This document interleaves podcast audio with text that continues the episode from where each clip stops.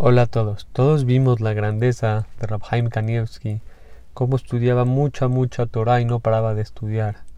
Vimos en su levaya más de 700 mil personas en su levaya.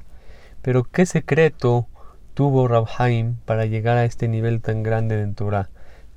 tuvo varias cosas, pero ¿cuál es uno de estos es muy importante que llegó a este nivel tan grande?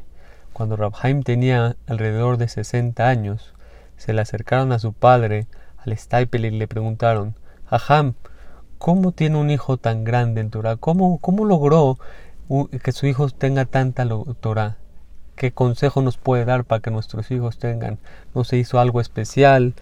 El Jajam dijo, Tefila, yo ahorita a pesar de que mis hijos, mi Rabhaim tiene 60 años, sigo pidiendo tefila por él. No paro de pedir tefila por él cada día, día y día. Rabhaim Kanievski ya era gadolador a esa edad, a los 60 años. Y su papá, el Stapler, a pesar que ya era gadolador, decía, sigo pidiendo tefila por mi hijo, por Rabhaim, por Jaim. Pide tefila cada día y día, a pesar de que ya era gadolador, seguía pidiendo tefila por él. Vemos la importancia de pedir tefila. Mucho de la grandeza de Rabhaim fue por la tefila de su padre. No paró de pedir toda su vida por su hijo. 10, 20, 30, 40, 50, 60 años seguía pidiendo por su hijo.